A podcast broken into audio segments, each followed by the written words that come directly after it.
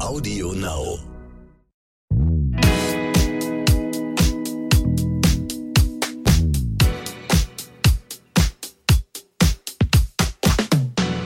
Hallo und herzlich willkommen zu So bin ich eben, euer Psychologie-Podcast für alle Normalgestörten mit der Psychotherapeutin, Bestsellerautorin Stefanie Stahl.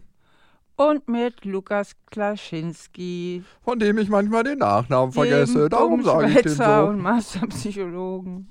Genau, so schön.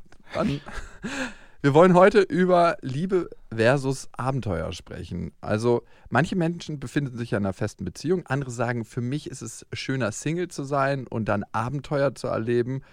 Gibt es den einen richtigen Weg? Gibt es den besseren Weg? Gibt es Sachen, die man eher in einer Beziehung lernen kann oder auch Sachen, die man eher als Single lernen kann?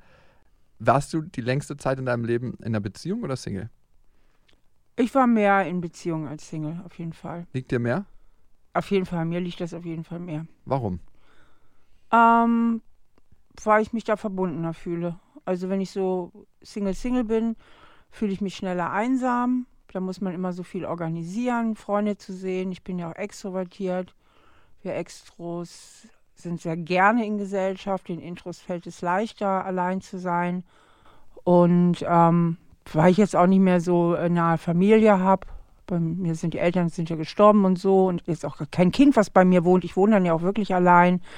Ähm, Finde ich es viel schöner in einer Beziehung, wo man viel teilen kann und diese Verbundenheit hat. Macht ihr das auch so, dass ihr viel Gedanken teilt? Ja, wir sind ja sehr viel zusammen, wir arbeiten auch zusammen und doch, wir haben schon eine schöne harmonische Beziehung. Und wie ist es mit Abenteuer? Ich meine, hast du auch mal gehabt in deinem Leben? Vermisst du das oder ist das sowas, was dann ganz aufhört? Ich hatte ja früher einiges an Abenteuern. Ich habe mal so einen Spruch gelesen, habe ich, ach nee, das war gar kein Spruch, das war eine psychologische Studie. Da musste ich so laut lachen, als ich das gelesen habe. Ähm, da haben die Männer und Frauen untersucht und zu ihrem zurückliegenden Sexleben, ne? also in der Vergangenheit. Ja. Und bei der Studie kam heraus, Männer bereuen eher die Chancen, die sie verpasst haben, also wo sie hätten was mitnehmen können, es aber nicht getan haben. Und Frauen bereuen immer eher, was sie getan haben. Ne? Also die, die, die Chancen, die sie mitgenommen haben. Das kann ich eigentlich eher unterstreichen, muss ich sagen. Also, dass es unnötig hätte, war. Ja, einiges davon fand ich jetzt unnötig. Aha. Jetzt komme ich natürlich in so ein gewisses Alter, dann denke ich, wie gut, dass ich die schönen Männer alle noch hatte. da verändert sich das wieder ein bisschen, mein Blickwinkel. Aber in jüngeren Jahren dachte ich, naja, Wie so ein Konservenschrank. sein müssen. Das ist so ein Konservenschrank der Erinnerung, wo du dann rangehen kannst. Oh, den hole ich mir Ich mal wieder raus. noch von meinen Erinnerungen. Ja. Wir haben verschiedene Hörermails zum Thema bekommen und ihr könnt uns ja schreiben an, so bin ich eben at randomhouse.de. Wir lesen alle, wir beantworten nicht alle, aber es kommt auch so eine große Flut an Mails. Wir versuchen immer dann Themengruppen zu den Mails zu machen, die häufig reinkamen. Und Benny hat geschrieben, ich glaube, der ist sehr repräsentativ für eine bestimmte Männergruppe, mit der ich mich in der Vergangenheit natürlich, nicht mehr im Hier und Jetzt, auch identifizieren konnte. In, in Punkten, nicht in allem.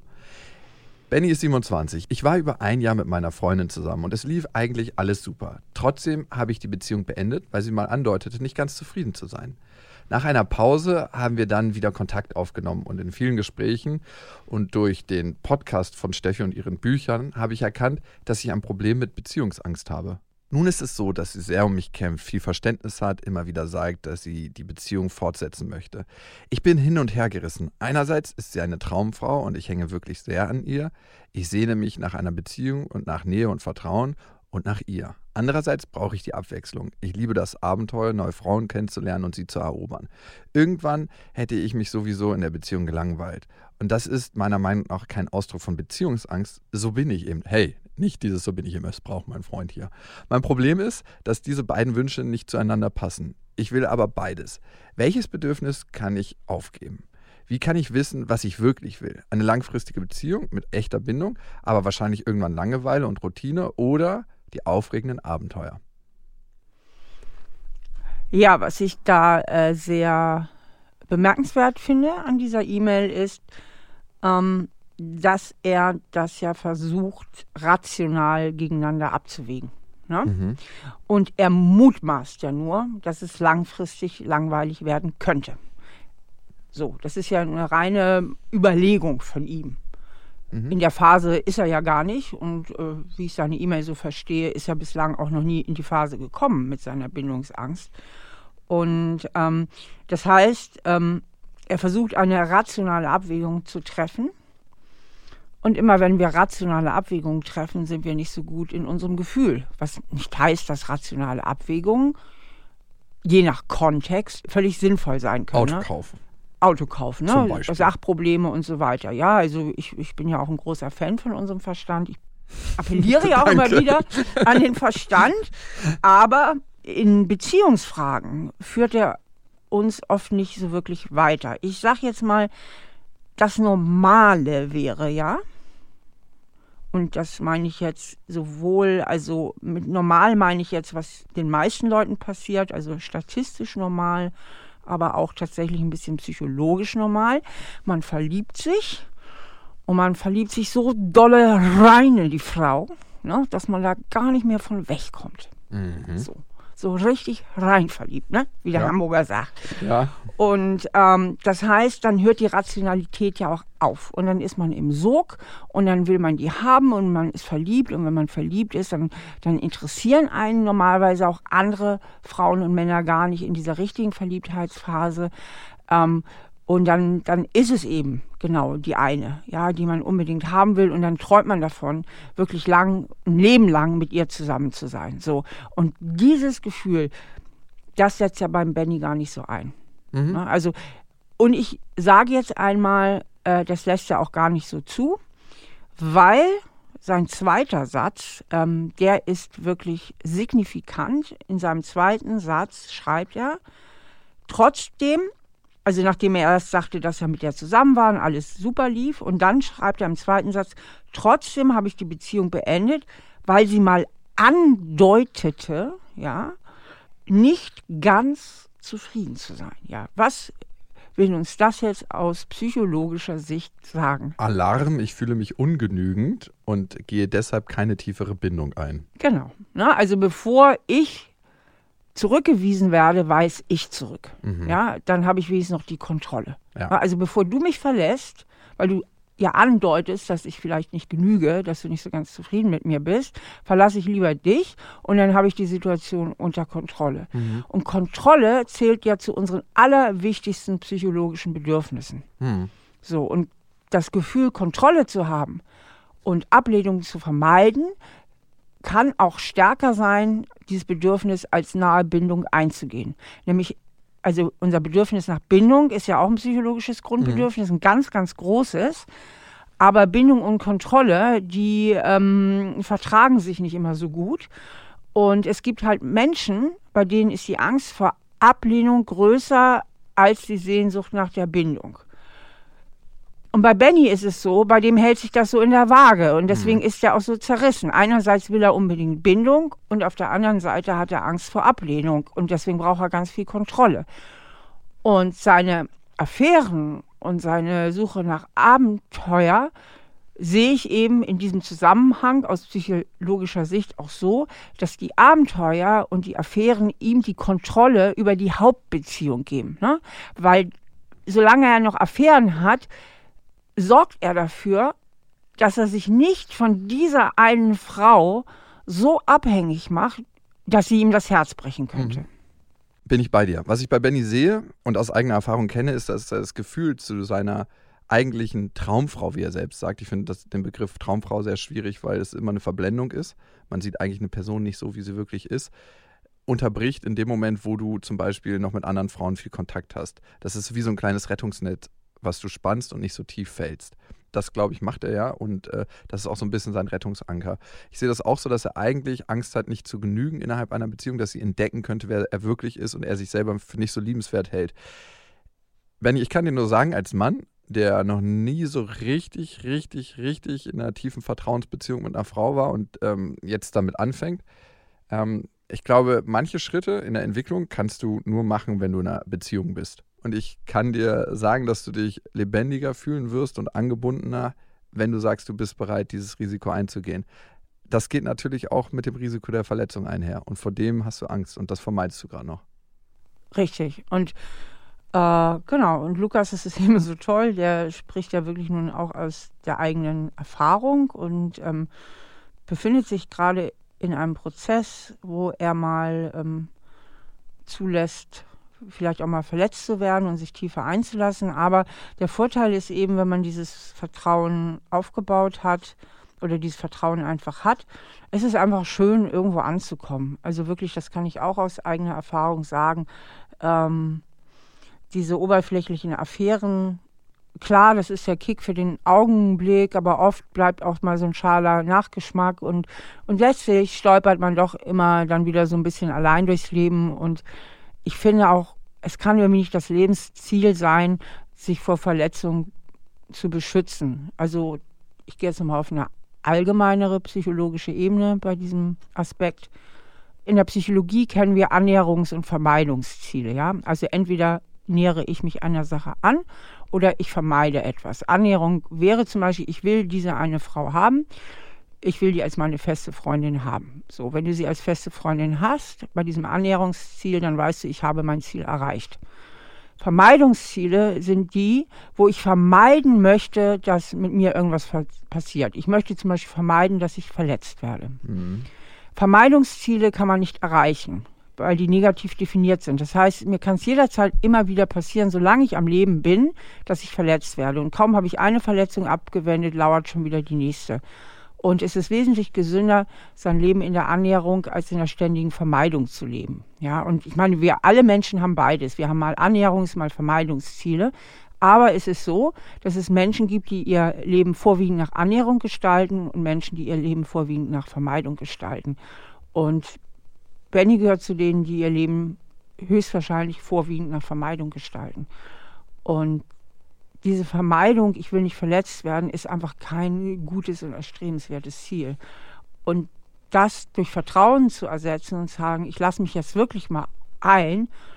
Und falls es wirklich irgendwann langweilig werden sollte, kann ich ja immer noch eine neue Entscheidung treffen, beziehungsweise was trage ich eigentlich selber dazu bei, dass es langweilig wird. Ne? Ja. Denn oft werden Beziehungen dann langweilig, ähm, wenn einer oder beide Partner sehr konfliktscheu sind. Ne? Und dann wird es irgendwie so starr und öde. Also dann geht irgendwann die Lebendigkeit verloren. Ja, genau. Dann stagniert und Stagnation ist ja Langeweile. Das Leben will immer Entwicklung. Also, Benny, welcher Satz mir zu dir einfällt, ist: Es ist einfacher, enttäuscht zu leben, als enttäuscht zu werden.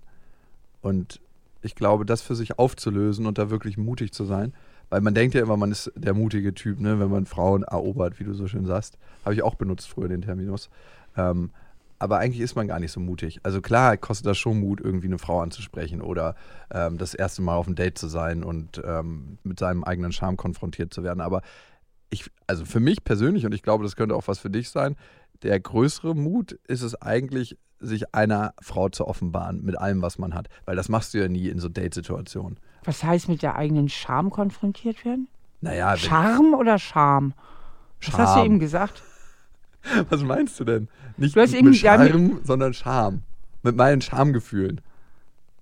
Warum wirst du da konfrontiert? Naja, ganz ehrlich, also tausend, kennst du das nicht bei Dates? Doch dass man da denkt, so, wie laufe ich denn gerade? Ich laufe ja manchmal ein bisschen komisch, dass ich so komisch rumockel. Also ich setze manchmal nicht so richtig die Hacken auf den Boden. Und dann laufe ich da so neben der Frau und dann beobachte ich mich selber, du läufst schon wieder wie so ein Esel. Und dann bin ich mir selbst manchmal dabei peinlich und denke mir so, oh, du kannst doch jetzt nicht so laufen, aber dann ist es auch egal. so war es halt.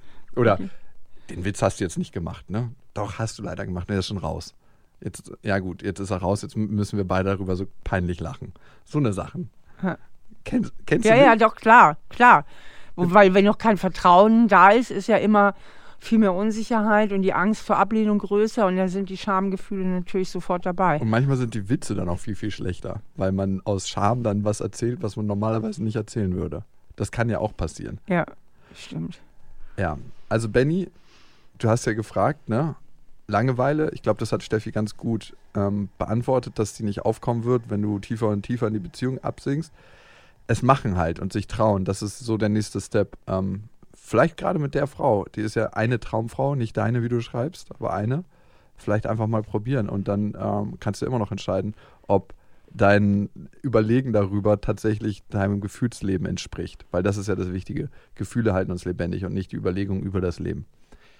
Wir haben eine zweite Mail bekommen an, so bin ich eben, at randomhouse.de. Hier hat uns Susanne geschrieben. Ich habe eine Frage zum Thema Doppelleben. Hm. Ich habe eine Affäre und weiß, dass das nicht mit meinen Grundwerten zusammenpasst. Dennoch bin ich sehr gut darin, mein Doppelleben zu verheimlichen. Sowohl von meinem Mann als auch von meiner Affäre, also von beiden. Das ist krass eigentlich. Äh, ja, eine Doppelagentin sozusagen. Ich glaube, ich gönne mir die Beziehung, weil ich immer verzichten und funktionieren musste und nie gut genug für andere oder für mich selbst war. Aber so schön die Momente auch sind, der Stress überwiegt und ich gehe kaputt daran. Ich will wieder in den Spiegel schauen können. Beide haben es auch nicht verdient, dass ich sowas abziehe. Vielleicht habt ihr da eine Anregung, wie ich über diesen Schatten springen kann. Ja, äh, da gibt es zahlreiche. Also ich finde erstmal den Satz ganz interessant. Ich glaube, ich gönne mir die Beziehung, weil ich immer verzichten und funktionieren musste und nie gut genug für andere oder mich selbst war. Mhm. Also ich finde, da geht sie ein bisschen aus der Verantwortung raus und sagt so, okay, das mache ich, weil das und das mir zugefügt wurde. Also es ist gut, das zu erkennen und damit in, in einen Heilungsprozess zu gehen. Aber als erwachsener Mensch, finde ich, ähm, kann das nicht die Begründung sein, das zu tun.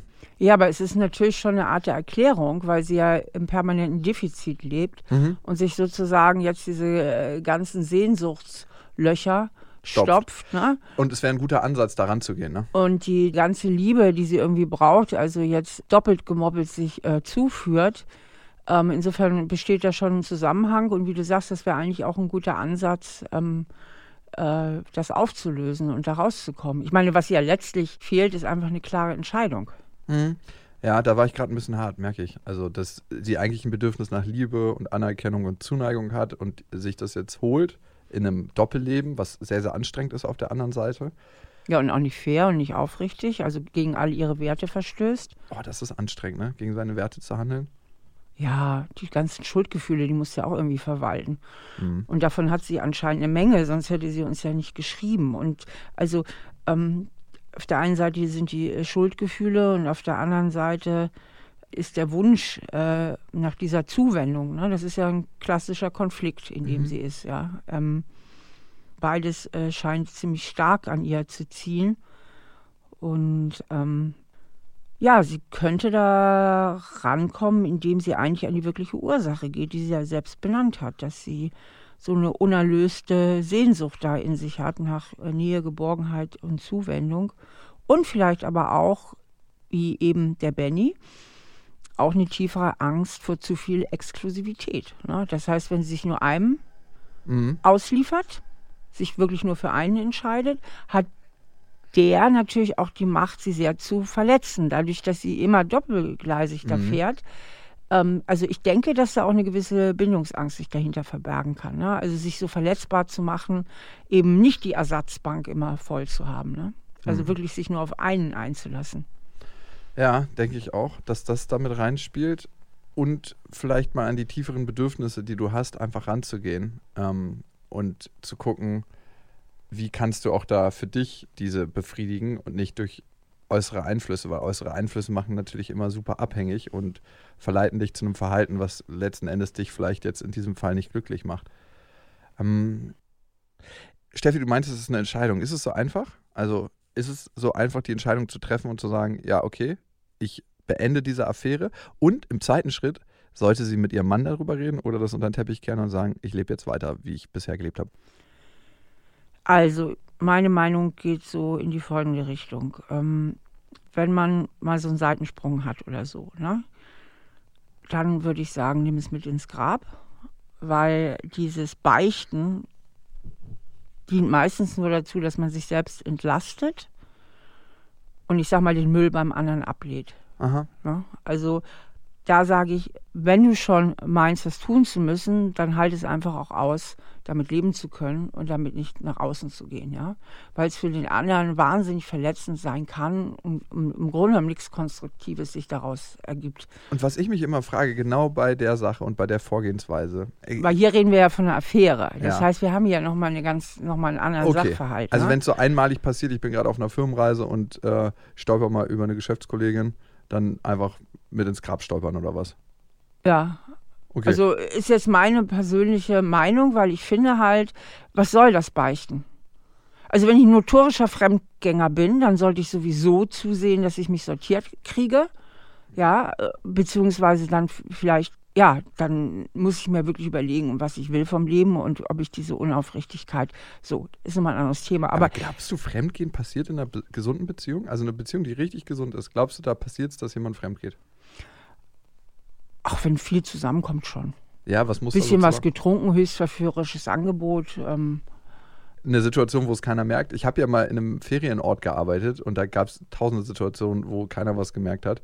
Da gab es Geschichten, die sich da abgespielt haben. Das kannst du dir wirklich nicht vorstellen. Also Leute waren auf den Flitterwochen und haben sich gegenseitig auf den Flitterwochen betrogen. Ja. Ähm, die Welt ist schlecht, ich wusste es. Also das hat auf jeden Fall mein Weltbild ja. nicht in eine unbedingt positive Richtung verändert. Ja ich bin da sehr zwiegespalten, weil ich denke, irgendwie hat man immer das Gefühl, dass zwischen einem und dem Partner was steht, wenn man das mit ins Grab nimmt. Aber ich kann da auch nicht aus Erfahrung sprechen. Also ich frage mich immer, ob es da so das letzte bisschen gibt, was zwischen einem steht. Aber bei ihr ist es jetzt ein anderer Fall, weil sie führt eine Affäre. Das heißt, das geht schon länger, das ist nicht eine einmalige Sache, das ist immer wieder ein bewusstes Entscheiden von Susanne. Ich gehe jetzt zu diesem anderen Mann, sag ihm auch nicht, dass ich eigentlich in einer Beziehung bin. Also das, da fühlt sie ja ein doppeltes, doppeltes Spiel quasi da beichten, ja oder nein? Also sagen wir mal so, wenn sie sagt, da geht tierisch, tierisch viel kaputt. Mhm. Also richtig viel. Also wird, eine, wird eigentlich die ganze Beziehung, so die Grundgerüste der Beziehung wird erstmal auseinandergekloppt. Keine Ahnung, ob sie das nochmal zusammengesetzt kriegt. Und ähm, sie mutet mit ihrem Mann damit auch sehr viel zu. Ich frage, mhm. ich frage mich, wie konstruktiv es am Ende ist. Ne? oder ob, wenn sie dann sich total auf ihn einlässt und sie sicher sein kann, dass das auch niemals rauskommen wird und sich wirklich dann auf ihn einlässt und wirklich dann eine gute Ehe führt, ob das nicht für alle eigentlich dann das Bessere ist. Interessant, ja. Also ich hätte jetzt auch kein klares Ja oder Nein. Das eine würde sehr, sehr viel kaputt machen. Das andere ist eine Spannung, die sie in sich trägt also sie überträgt die Spannung ja eigentlich dann nur auf ihren Partner und es kann sein, dass ähm, das Biest größer wird, wenn man es erstmal aus dem Zwinger lässt. Ja. Schwierig. Sch schwierig. Ich glaube, was du gesagt hast, dass diese klare Entscheidung einfach sehr, sehr wichtig ist. Möchte ich diesen Weg der Partnerschaft jetzt gehen, aufrichtig und ehrlich, mit Einlassen, mit allem, was dazugehört? Ich glaube, es ist trotzdem gut und wichtig, die Affäre, die sie geführt hat und das Doppelleben, was sie geführt hat, mit einer Psychologin, mit einem Psychologen aufzuarbeiten? Ja, sagen wir mal so, die Entscheidung, also Entscheidungen treffen wir immer mit anhand unserer Gefühle. Und wenn aber zwei Gefühle in dieselbe Richtung ziehen oder in unterschiedliche Richtungen ziehen, ne? also ja. so einerseits ihr Schuldgefühl, dass sie so nicht leben möchte, auf der anderen Seite dieser Wunsch, äh, mit beiden Männern zusammen zu sein, dann ist es eben ganz, ganz schwierig, weil die Gefühle äh, einfach in, in, in beide Richtungen ziehen. Und ähm, das macht ja ihre Entscheidung auch so schwierig. Aber die Lösung liegt ja eben auf dieser tieferen Ebene. Ich musste immer verzichten und funktionieren. Mhm. Na, was heißt das für Sie? Und jetzt lasse ich mal die Sau raus und jetzt bin ich mal dran und jetzt könnt ihr mich alle malen. Jetzt mache ich, was ich will. Na, jetzt funktioniere ich eben nicht mehr. Mhm. So, und dass sie diese alte Geschichte halt bearbeitet, mit den Methoden, die wir hier auch immer wieder besprechen. Ne? Also ihr Schattenkind näher ergründet, eine liebevolle Beziehung zu sich herstellt, ähm, dass sie auch mal tiefer guckt, ähm, ob sie nicht doch eine tiefe Bindungsangst hat, was wie verletzlich sie sich machen würde, wenn sie wirklich nur mit einem Mann zusammen wäre und sich wirklich auf diesen einlassen würde und so weiter. Das sind ja eigentlich alles die Themen, die bearbeitet werden müssten. Und die auch spannend sind. Also ähnlich mhm. wie bei Benny. Genau. Die haben da sehr viel Parallelen. Ja, im Grunde rein psychologisch, wir sind ja nicht so wahnsinnig kompliziert aufgebaut von der Psyche her und mhm. es läuft immer auf ein paar wenige Grundprinzipien hinaus, die sich immer wieder wiederholen. Und mhm. das ist eben unser Wunsch nach Bindung auf der einen Seite, die Angst davor, verletzt zu werden, die damit zusammengehört, Vertrauen, verletzt werden und so weiter.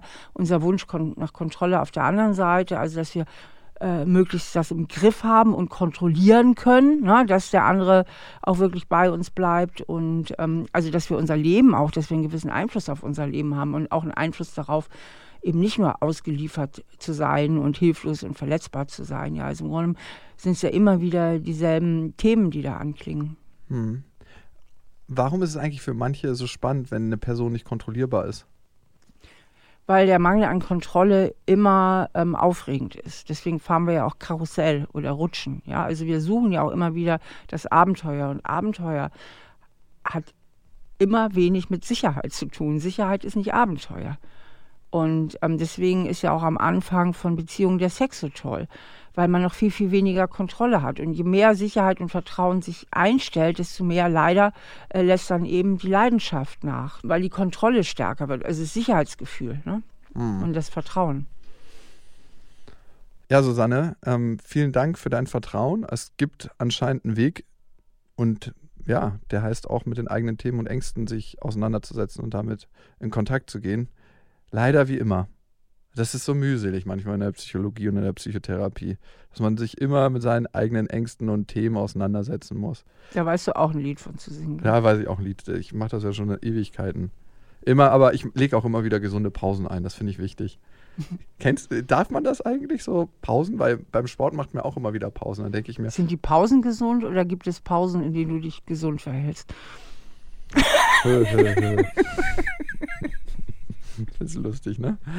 Ja, darauf antworte ich vielleicht beim nächsten Mal. Vielen Dank an euch fürs Zuhören und ihr könnt diesen Podcast natürlich abonnieren auf allen gängigen Plattformen und natürlich auch hier bei iTunes eine Bewertung hinterlassen. Da freuen wir uns besonders. Wenn ihr zum Beispiel auch mal ein Wunschthema habt, könnt ihr das auch da rein posten oder Anregung, Anmerkung, auch das gerne bei Apple Podcasts in die Kommentare. Ansonsten findet ihr Steffi auf stephaniestahl.de mit ihren Büchern, mit ihren Kursen und allem, was Steffi sonst noch zu bieten hat. Ich hoffe, wir hören uns beim nächsten Mal wieder. Bis dahin. Tschüss. Genau hier möchten wir euch noch einen Podcast empfehlen und worum es geht, sagen euch die Hosts am besten selber. Hi, ich bin Danielle Graf. Und ich bin Katja Seide. In unserem Podcast Das gewünschteste Wunschkind geben wir Eltern Tipps, wie sie möglichst stressfrei durch die Kindererziehung kommen. Ob schlechtes Schlafen, Wutausbrüche oder die Frage, ob und wann ein Kind allein zur Schule gehen sollte. Wir beantworten jedes Thema für euch, um euch eine möglichst stressfreie Zeit zu ermöglichen. Hört doch mal rein. Audio Now.